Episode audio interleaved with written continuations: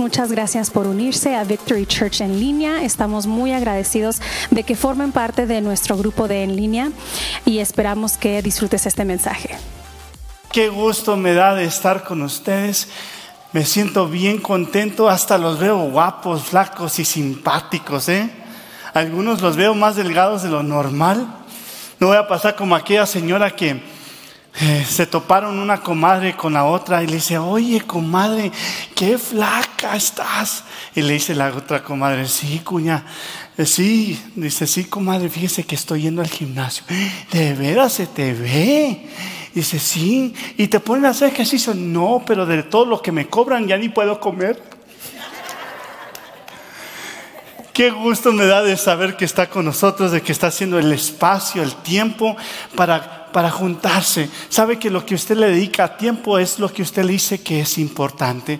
Usted quiere ver qué es importante para su vida, analice qué, qué es lo que le está dedicando tiempo, qué es lo que le está dedicando dinero y qué es lo que le está dedicando esfuerzo. Y eso le va a decir si es importante o no en su vida. Como saben, ya la semana que viene nos vamos a mover de casa. ¿Cuántos pueden decir amén? ¿Alguien le ha tocado vivir en la casa de la suegra? Levante la mano. Mejor escóndala, no, no queremos que nadie sepa. Pero a todos nos ha tocado en algún punto u otro vivir con un pariente, con un familiar, con mamá, con papá, con abuelita, para poder agarrar vuelo. Y sí, Dios les pague, se siente uno rico, a veces que la casa está grande, pero no es lo mismo porque no puedes decorar, no puedes cocinar, no puedes hacer, hacer lo que tú quieres hacer, porque tienes que respetar que hasta cierto punto estás en los parámetros de, tu, de, tu, de la casa que no es tuya. Y gracias a Dios que se han abierto las puertas donde ahora podemos nosotros comenzar a crear una visión donde sentimos que esta es la dirección que va a llamar a nuestra gente. Agradecemos mucho a la iglesia Victory Church por su amor, por su apoyo, pero yo me siento como que ya ahora sí nos vamos a agarrar nuestros propios muebles, vamos a, a poner un sombrero ranchero, vamos a poner unas botas, vamos a poder decorarlo de acuerdo a nuestra pasión, a nuestra visión y los estamos haciendo con la bendición de Dios y con la bendición de, la iglesia. Pero esto quiere decir que cada uno de ustedes pues va a estar con nosotros y vamos a contar con su apoyo. Empezamos a las 12, bueno, les digo a las 11 para que lleguen a las 12, ¿verdad? Pero a las 12 de la tarde va a ser nuestro nuevo horario. Nuestra ubicación va a ser en la 104 y Laurón, que es cerca del freeway. Ahí siempre es muy, es muy conocido. Esa iglesia está en la pura esquina, se llama Crossroads, y es en la 104 y Laurón. Y empezamos febrero 6. Digan conmigo, febrero 6. No puede faltar. Si falta, voy a estar como los aboneros de Juárez con la moto pitándole ahí. Pi, pi, pi, pi. Porque es necesario que nosotros sigamos reuniéndonos, sigamos juntando. Aquí ya no va a haber servicio en español, ahora va a haber una iglesia en español. Y se va a llamar Iglesia Victory. ¿Cuántos pueden decir amén? Amén. Gracias hermana, gracias por... Hemos estado llevando una serie que se llama Enfoque. Digan conmigo enfoque. Díganlo fuerte, enfoque. Y, este día es el último día que vamos a estar hablando sobre la importancia de enfocarnos. Hemos estado mirando que los últimos dos, o tres años nos ha traído un gran desenfoque. Nos hemos enfocado en las cosas que realmente no debemos enfocarnos y, y no nos estamos enfocando en las cosas que realmente necesitamos enfocarnos. Mucha gente por esta situación y esta crisis de la pandemia se ha desenfocado y ha perdido el enfoque importante de su vida. Y déjame decirte que la Biblia nos dice que uno del el, enfoque más importante que tú y yo debemos de tener es el enfocarnos en Dios. La Biblia dice que buscar primeramente el reino de Dios y su justicia y todo lo demás vendrá por qué? Por añadidura. Si tú quieres algo más, busca a Dios. Si quieres bendición, busca a Dios. Si quieres prosperidad, busca a Dios. Porque buscando a Dios primero, lo demás viene. Pero muchas veces nos hemos desenfocado tanto que nos hemos enfocado en las añadiduras y nos hemos olvidado en enfocarnos en buscar primeramente el reino de Dios y su justicia. Y qué importante es saber que cuando comenzamos nosotros a, enfocarnos en todo lo demás, comenzamos a almacenar o a guardar cosas que no, que no son eternas. ¿Cuántos han guardado un pan en el refrigerador o en la, la cena y se les ha echado a perder? Levante la mano. ¿A cuántos hombres les han dado un lonche y en vez de comérselo se lo pone ahí en, el carro y cuando menos cuenta se da, este, ya está echado a perder y entra la esposa y se da, ya no te voy a servir porque ni te lo comes. Una vez que pasó. Una vez. aleluya, ya le está llegando. Pero la mujer dicen que dos palabras favoritas acabo de aprender esta lección la palabra siempre y nunca. Siempre haces lo mismo y tú nunca me ayudas. Y qué importante es saber que nosotros estamos, que necesitamos enfocarnos y comenzar a atesorar las cosas que realmente no se echan a perder. Y las cosas que no se echan a perder son las cosas que no son materiales. Pero muchas veces nos hemos vuelto muy materialistas, donde hemos entrado con un sueño, con una, con una pasión, una necesidad de, progresar en la vida, de ser alguien, de, alcanzar el, el sueño americano, de decir como dice aquel locutor, ¿a qué venimos? Y todos decimos, a triunfar. No sean que no, lo, que no se la saben. Y entonces olvidamos que Dios nos llamó para almacenar cosas eternas. Y mire lo que dice la Biblia en Mateo capítulo 6, versículo 19 y 20. Dice, no almacenes tesoros aquí en la tierra, donde la polilla se los comen y el oxido los destruye, y donde los ladrones entran y roban. Almacena tus tesoros, digan conmigo tesoros en el cielo, donde las polillas y el oxido no pueden destruir y los ladrones no entran a robar, donde esté tu tesoro, allí estará también los deseos de tu corazón. Y algo que hemos, nos hemos dado cuenta es que muchas veces nuestro corazón se ha desviado y se ha desenfocado en enfocar solamente en las cosas materiales. Déjame decirte que todo lo que tienes aquí no te lo vas a llevar. Se va a quedar aquí el oxido de la polilla se lo va a comer. Así que mejor cómetelo tú. Una cosa es disfrutar de los tesoros y otra cosa es almacenar los tesoros. Y cuando la Biblia habla de almacenar, está hablando de tomar prioridad para, para comenzar a hacer riquezas y, y, poner tu enfoque en ello. Y el Señor está diciendo, no pongas tu enfoque, no pongas tu empeño, no pongas tu esfuerzo en lo que se va a comer la polilla o el oxido. Pon tu esfuerzo en lo que es eterno, en lo que no se cae, en lo que no se acaba, en lo que no se va a acabar. Y si algo nos hemos dado cuenta es que muchas veces nos volvemos muy materialistas. Una vez me preguntaron que le ayudara a orar porque quería comprar una casa. Y entonces en mi oración le dije, Señor, si esta casa te va, lo va a acercar a ti, dásela. Y si no, no se la des. No, dijo el hermano, no, mejor le hubiera dicho a otro hermano que me ayudara a orar. Porque lo que no te acerca a Dios en vez de ser bendición, se vuelve maldición. Porque aquí la ventaja es estar cerca de Dios. Ese debe ser mi enfoque, de acercarme más a Dios.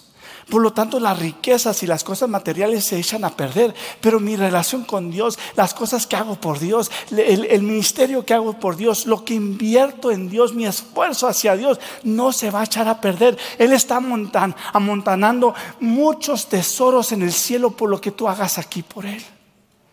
Y entonces qué importante es saber que Dios nos llamó para disfrutar, pero no a enfocarnos a hacer tesoros aquí y estamos perdiendo los tesoros en el cielo.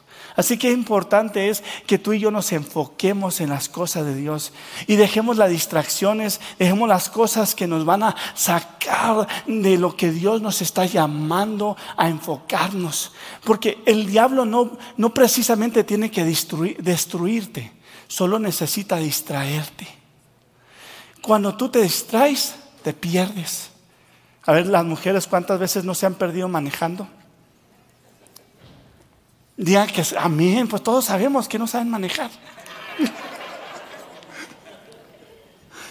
Es que la otra vez me dijeron los hombres que nomás les echo a, a, ellos y a las mujeres no les he hecho nada, pues ahí está, una y una. Pero qué importante saber que cuando usted se distrae, usted se pierde. Y cuando se pierde comienza a desviarse de la carretera y de la visión que usted quería, de la misión hacia usted, hacia donde iba. Porque cuando distraemos, siempre que vamos hacia un lugar o tenemos una meta o tenemos una tarea, y, comenzamos a ponerle atención a otras cosas, comenzamos a distraernos de la misión que Dios puso en nuestra vida. Y la verdad es que tú y yo, todos tenemos una misión. Cada uno de nosotros tenemos misión, una misión que alcanzar un propósito, una tarea, un trabajo. Y el día de hoy entonces vamos a estar hablando sobre enfócate en la misión. Digan conmigo, enfócate en la misión. ¿Cuántos les ha gustado las películas esas de Mission Impossible, Misión Imposible? Por Tom Cruise y que, y que se tiene que subir a un edificio y que está agarrado de un pelo de un elefante y, cosas tan... Y, pero comienza usted a mirar que ellos están luchando para cumplir una misión que para ellos es imposible alcanzar. Y la verdad que Dios nos ha llamado con una visión nos ha llamado con una misión. Mire, la palabra misión en el idioma latín se pronuncia misio y significa la acción de ser, llevar un encargo, cumplir un fin, llevar un encargo. ¿A cuántos de los hombres hacen muchos encargos? Levante su mano si usted algún día en su matrimonio ha hecho encargos. Y si no, yo no sé si está casado. Cuando va a la tienda le dice, mira, quiero que traigas tomate, cebolla, mayonesa y leche. Y yo ya sé que prefiero yo ir a que vaya ella porque ella va a traer todo menos lechuga, tomate, cebolla y mayonesa. Y entonces voy con mi lista y voy a llevar a cumplir un encargo. Pero pasa que hay veces que entre las filas comenzamos a distraernos y sacamos las papitas, los chocolates, la nieve, comenzamos a traer cosas que nos llaman la atención, los biscuits, el panecito, y llegamos a la casa sin lechuga, sin tomate, sin cebolla, sin los vegetales y puras papitas, gancitos, rancheritas. ¿Le ha pasado? ¿Sí? Y no cumplimos la misión. No hacemos lo que Dios nos llamó a hacer. Y todas, todos hemos tenido algún encargo, alguna misión que cumplir, algún, algún fin que llegar. Y déjame decirte que tú y yo tenemos esa misión en la vida. Dios nos llamó para alcanzar y cumplir una misión. Y tú no estás aquí para recibir solamente su amor, para recibir su paz, para recibir su compasión, su gracia, su favor. Tú estás aquí para cumplir una misión. Dios tiene una misión para tu vida, tiene una misión para mi vida. Y usted dirá, pastor, pero es que no sé cuál es esa misión. No sé qué, misión tiene Dios para mi vida. ¿Cuál es el enfoque en la misión si no entiendo la misión? Bueno, déjame entonces ayudarte a entender la misión.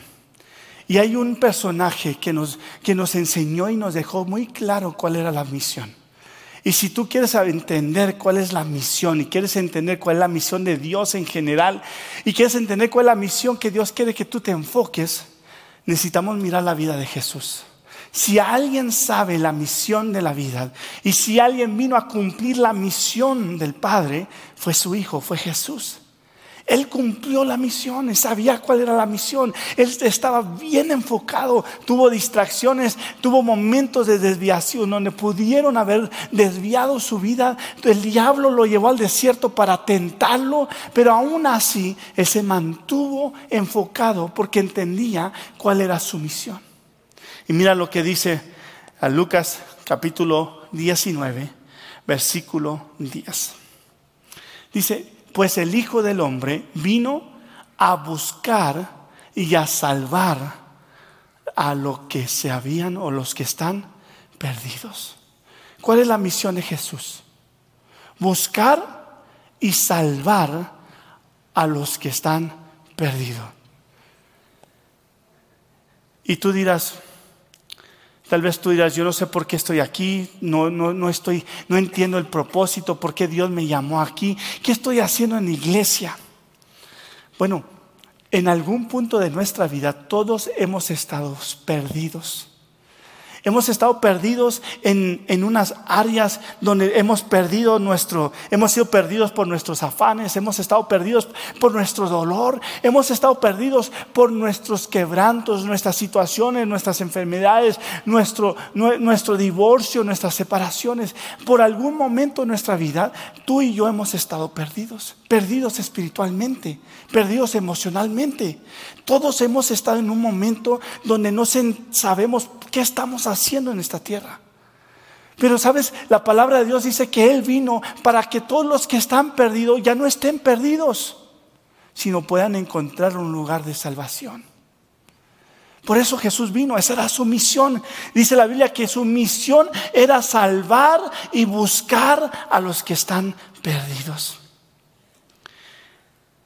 Y sabes, el que está perdido siempre se va a perder más.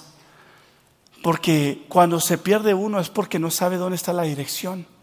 No entiende qué, es lo que, hacia dónde es la dirección. Perdió el enfoque. O tal vez nunca lo encontró. Y muchos preguntan y dirán, bueno, entonces el que no cree en Jesús, ¿se va a ir al infierno? ¿Se va a ir a una separación eterna? Y yo te lo puedo decir así de esta manera. Todos desde el momento que comenzamos a nacer y a caminar, ya estamos, nos hemos subido a una ruta y el camino de esa ruta es el infierno. Todos. Pero lo más impresionante es que llegó un puente que nos sacó de ese camino y nos llevó a un camino que se llama la eternidad con Dios y se llama Jesús. Pero no es que no es que el creer en Dios te va a llevar, no, no, el hecho de que no es nosotros, todos hemos pecado, por lo tanto hemos sido destituidos, llevados, subidos a una ruta que nos va a llevar a un camino eterno de perdición. Pero Jesús vino para que tú no estuvieras perdido y no estuvieras sin, sin salvación, sino que tú encontraras un lugar de salvación en Él. Y sabes, si tú estás aquí es porque has encontrado un, salvación, un lugar de salvación en Él. ¿Cuántos pueden decir amén? Entonces, qué importante saber que Jesucristo vino para interrumpir esa ruta, para cambiar el destino, para que tú ya no vayas hacia esa dirección. Pero todos nosotros hemos estado en posiciones donde hemos estado perdidos, donde hemos estado perdidos, separados de Dios, donde no sabemos qué hacer, donde necesitamos salvación. Todos. Y lo importante es que Jesucristo vino para darnos salvación, sanidad, restauración, paz, amor, gozo, alegría, templanza, macedumbre. Mira lo que dice Lucas capítulo 5, versículo 31 y 32. Y Jesús le respondió, los sanos no necesitan médico, los enfermos sí.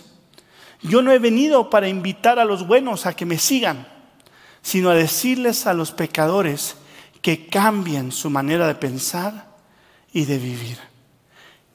Qué importante.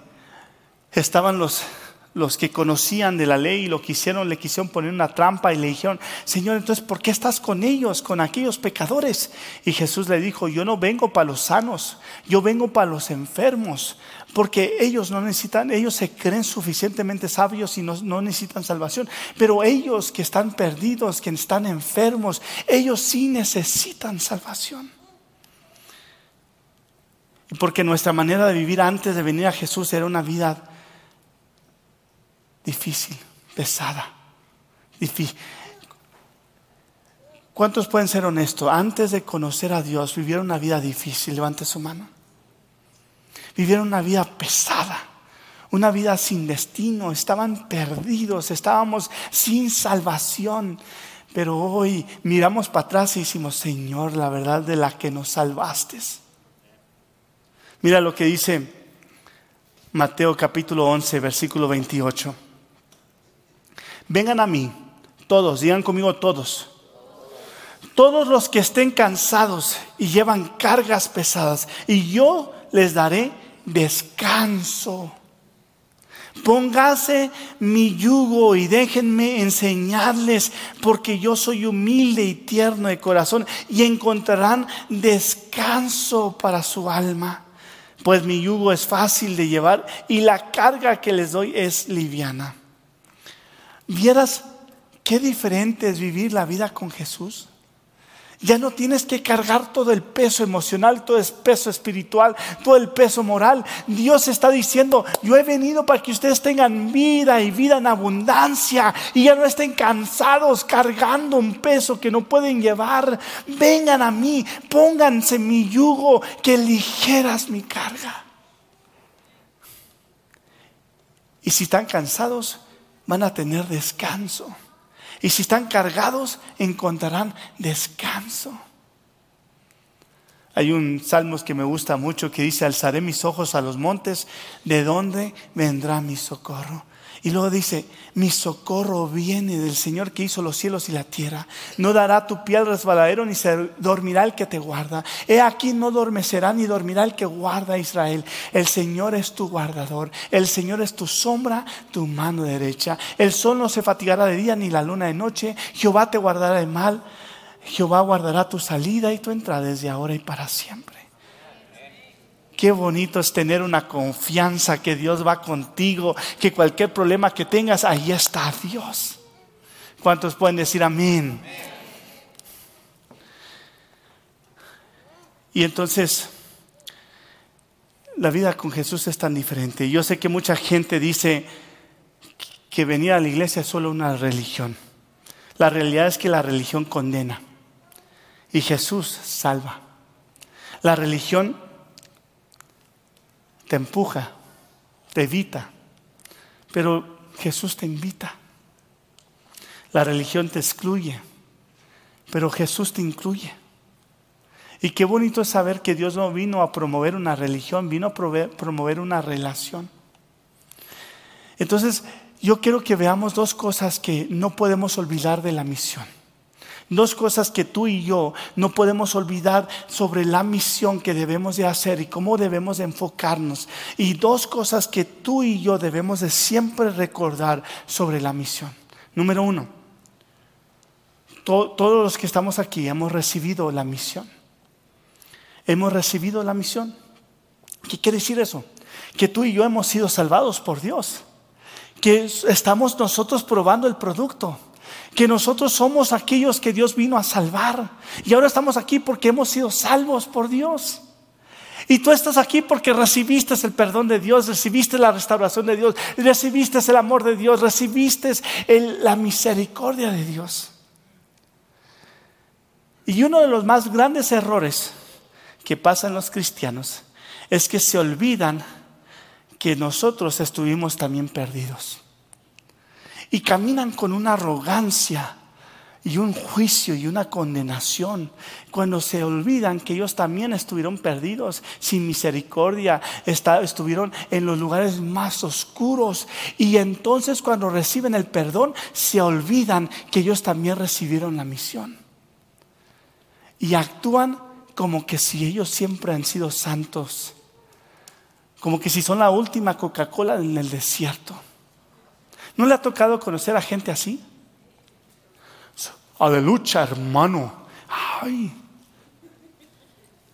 Porque se olvidaron que también ellos en un momento de su vida estuvieron, tuvieron, fueron adictos, fueron, fueron perdidos, fueron personas con adicciones, fueron personas con, con problemas. Y cuando se confrontan con una persona igual, en vez de tener compasión, le tienen juicio.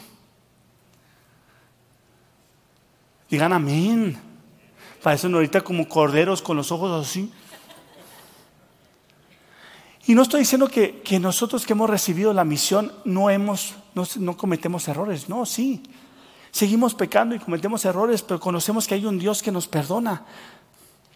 Pero lo que yo quiero recordarte es que siempre tienes que recordar que has recibido una misión, porque tú has sido parte de la misión que Dios te ha salvado, que, ha venido, que es que te ha salvado. Tú eras perdido, tú tenías pecado, tú eras una persona con adicciones, con hábitos, estabas totalmente fuera y no conocías. Así que en vez de actuar con juicio, con condenación, como estuviste allí y recibiste la misión de Dios, actúa con compresión, con compasión, con misericordia, con, con reflejo, con decir, híjole, yo sé lo que estás pasando. Si nosotros, la mayoría de todos los que hemos recibido la misión, ¿se acuerdan cuál es la misión? De salvar y buscar y salvar a los que están perdidos. Y nosotros hemos recibido la misión, ¿verdad? ¿Sí o no? Sí. Y si todos recordáramos que nosotros somos parte de la misión, que Dios nos vino a salvar y, nos buscó y nos halló y nos encontró y nos dio salvación, si actuáramos con compasión y comprensión y misericordia, las iglesias no estuvieran vacías. Pero muchas veces no buscan porque el que más los condena es el que está dentro. Es la verdad. Digan ouch de perdida para ellos que están viendo, no se crean. Es verdad. Tú eres parte de la misión por la cual vino. Por lo tanto, tenemos que recordar. Me encanta una historia de una mujer que estaba pasando por un problema. Ella tenía una adicción, una adicción muy fea. Y la adicción que ella tenía era que ella, ella se prostituía, se daba, daba su cuerpo, vendía su cuerpo. Y entonces en ese momento los religiosos la buscaron, la encontraron y la trajeron con Jesús para poner a Jesús en prueba. A ver qué nos dice. Porque había una ley que decía que si había una mujer que se acostaba con otros hombres, era merecer, era, era digna de castigo de morir a piedra, a piedradas. Era como de la, de la colonia galdiana por allá, donde tiraban los piedrazos. Los que son de Juárez van a saber que allá en esa colonia, allá si no, si no te quiebran la, la cabeza, te quebran el vidrio. Pero una de dos cosas te quebran. Y mira lo que Jesús le contestó en Juan capítulo 8, versículo 3. Mientras hablaba, los maestros de la, ley religiosa y los fariseos le llevaron a una mujer que había sido sorprendida en el acto de adulterio y la pusieron en medio de la multitud. Los religiosos, los que supuestamente conocían la ley, conocían la Biblia, conocían a Dios, en vez de, cubrirla, de, perdonarla, lo primero que llevan es que la llevan con Jesús para ver qué castigo va a recibir, para ver qué tipo de piedradas le van a dar, para ver cómo la van a castigar. Y mira lo que, y mira lo que Jesús le respondió en Juan capítulo 8, versículo 7. Como ellos seguían exigiéndole una respuesta sobre la mujer que llevaron, él se incorporó nuevamente y les dijo, muy bien, pero el que nunca haya pecado, que tire la primera piedra. Luego volvió a inclinarse y siguió escribiendo en el polvo. Al oír eso, los acusadores se fueron retirando uno tras otro, comenzando por los, que, los, de más edad, hasta que quedaron solo Jesús y la mujer en medio de la multitud. Entonces Jesús se incorporó de nuevo y le, dio la, y le dijo a la mujer, ¿dónde están los que te acusaban? Ni uno de ellos te condenó. Ni uno, Señor, dijo ella. Todos los que podían y querían condenarla, no podían condenarla, se fueron, porque no podían. Ellos tenían pecado. Algunos escritores dijeron que Jesús dijo, el que no ha pecado de esta manera, que arroje la primera piedra. Híjole, no, pues, patitas, ¿para qué te quiero? Se fueron todos. Pero el que sí podía condenarla, el que sí tenía derecho de condenarla, el que sí tenía el poder para condenarla, mira lo que les dice. Le dijo, yo tampoco, vete y no peques más. Entonces, qué importante es saber que Él nos dio una misión. La misión era buscar y salvar a lo que se ha perdido. Y tú eres parte de la misión. Por lo tanto, tienes que recordar que ya no eres una santa paloma. Si eres santa paloma, si eres un santo, es por su misión que Él vino a salvarte, a perdonarte. Tuvo compasión, te rescató, te miró en tu momento más difícil y abrazó tu, tu vida. ¿Cuántos pueden decir amén?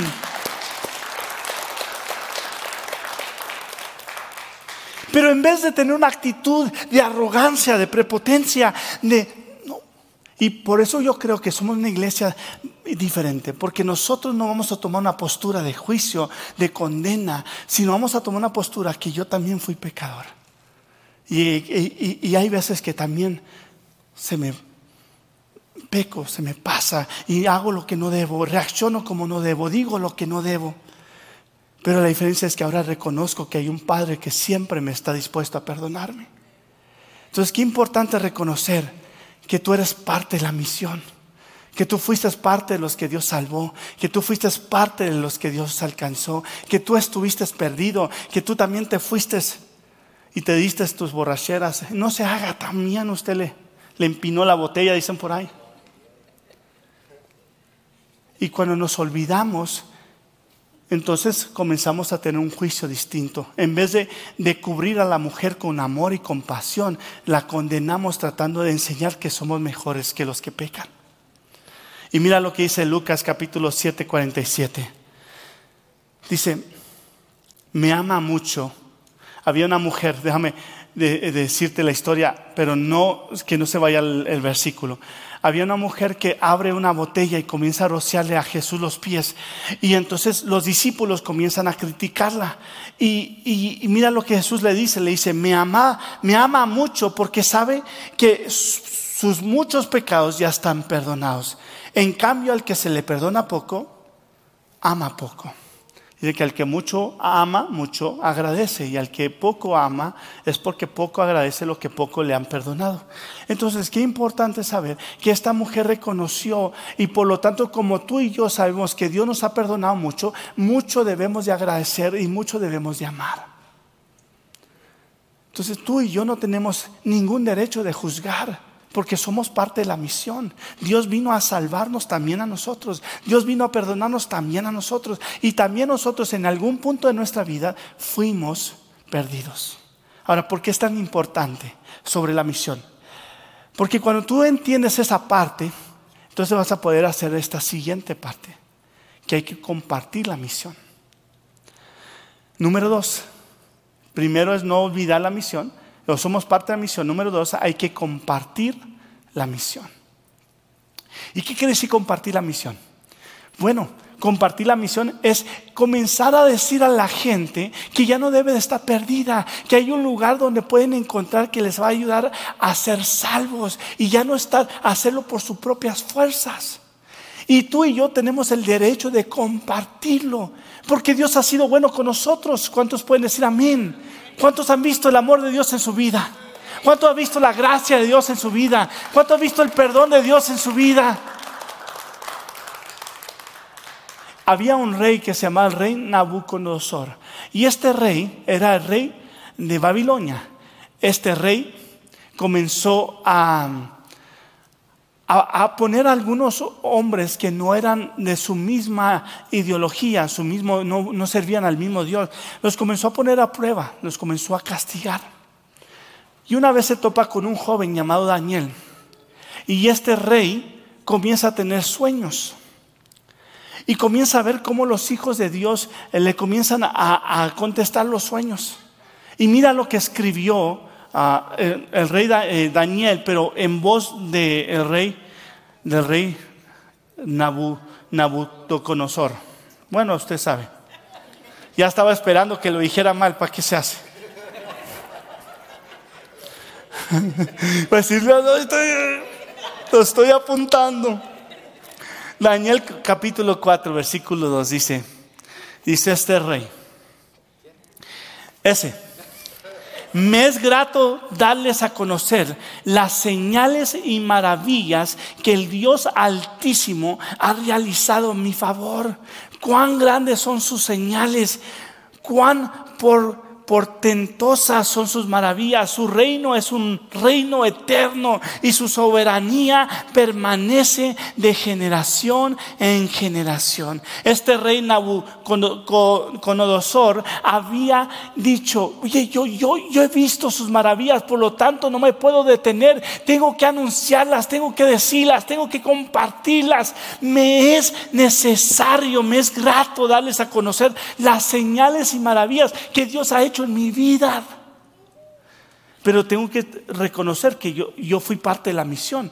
So, así cuando comparto la misión, sin olvidar de dónde vengo, voy a hacerlo con compasión, con misericordia. Lo voy a hacer entendiendo que yo también fui perdido. Por lo tanto, no voy a venir con arrogancia, ni con prepotencia, ni con juicio, ni con condena, sino con amor, con perdón. Porque si alguien conoce cómo estaba él, soy yo porque estuve ahí. Y entonces cambia el escenario. Ya no viene gente con batas blancas, viene gente que entienden que también fuimos pecadores. Y aún lo somos, pero ahora tenemos la gracia y el perdón de Dios. Pero es necesario que tú has recibido una misión, por lo tanto ahora tienes que compartir la misión.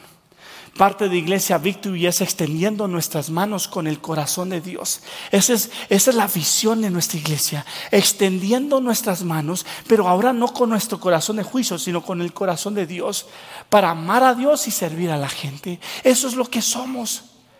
No podemos condenarlos, sino podemos amarlos, abrazarlos. Si alguien va a condenar, que, que sea Dios, pero que me condene a mí, a mí primero.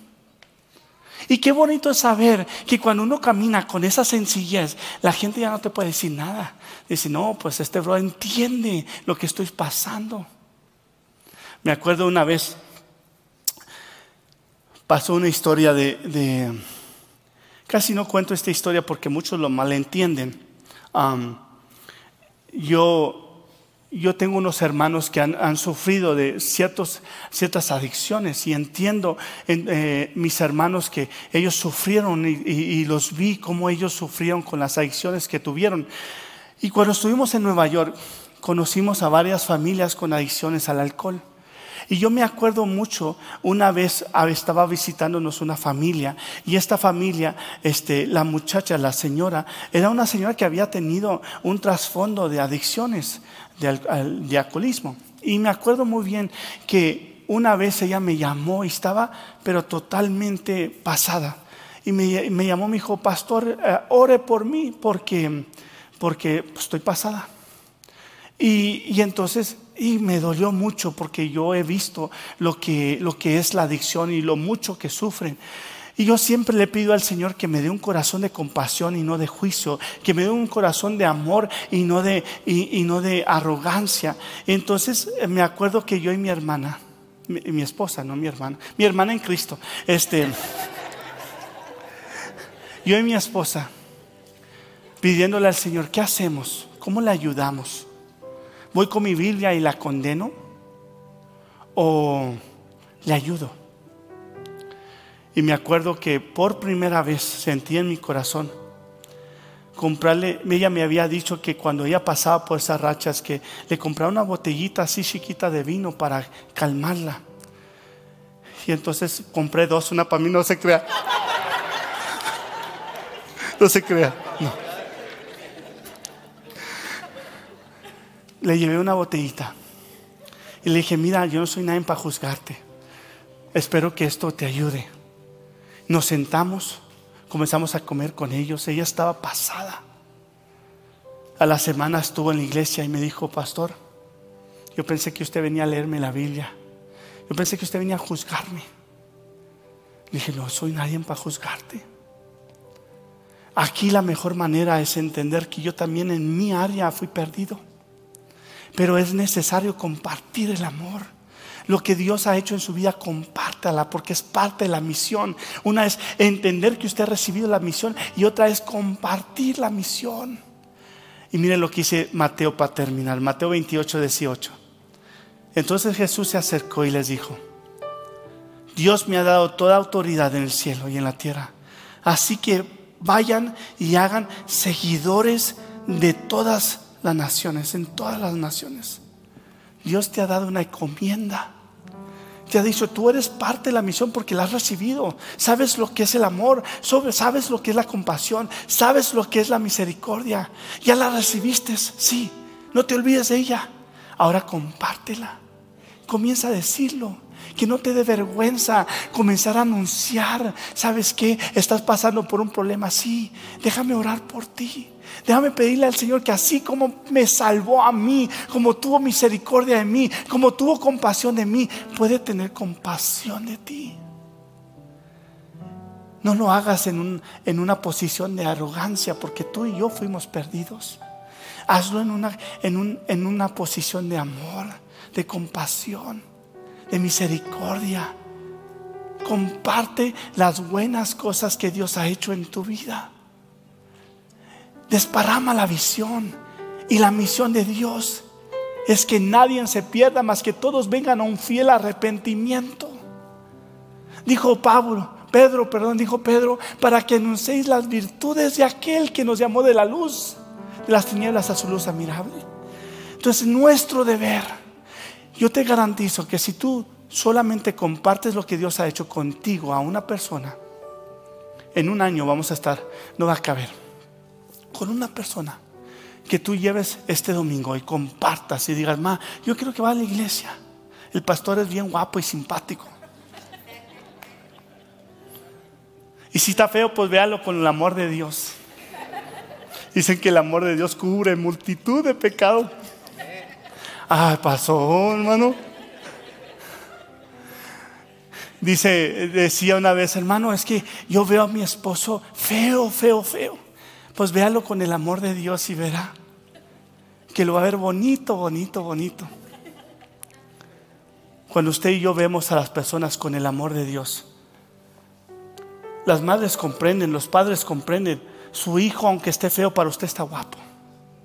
Es el más guapo, aunque sea el más feo. Aunque tenga los dientes de burro, para usted está hermoso.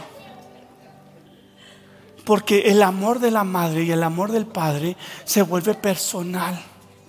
Así es Dios. Dios ve a sus hijos y los ama. Por lo tanto, nosotros tenemos que amar a la gente como Dios ama a sus hijos extendiendo nuestra mano con el corazón de Dios. No con el corazón humano, no con el corazón religioso, no con el corazón de condena, sino con el corazón de compasión, de, misericordia, de amor, de perdón. Yo te voy a pedir que te pongas de pie. Como saben, este es nuestro último servicio aquí. Empezamos una nueva trayectoria, tenemos una misión. Y la misión es recordar que nosotros hemos recibido la misión, pero también es compartir la misión. Dios nos llamó para expandir su amor, para dejarle a saber a la gente que tenemos a un Dios que nos ama, que nos perdona, que tiene, está con nosotros y tiene todo nuestro, nuestro amor hacia nosotros. Él nos ama y nos está apoyando y está aquí para ayudarnos. Y yo te quiero decir el día de hoy, si tú no conoces a Dios, mi misión es compartirte a Dios y decirte que Dios está aquí para salvarte.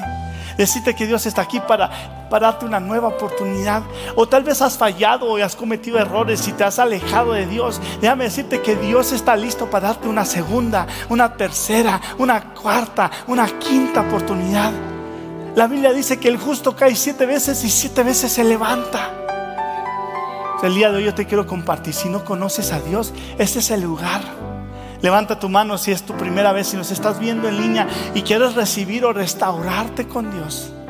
Y decir, Señor, yo quiero esta vez volver a tus pies, a tu camino. Así como estás, cierra tus ojos. Y si tú no has recibido al Señor, si tú estás perdido, si tú necesitas salvación, este es el momento de levantar tu mano y decir, yo necesito salvación. Yo estoy perdido en mi juicio, en mi propia inteligencia, en mi propio conocimiento, pero necesito un conocimiento mayor que yo. Dios vino a salvar y a sanar y a, salvar y a perdonar a los que están perdidos, a buscar y a salvar a los que están perdidos.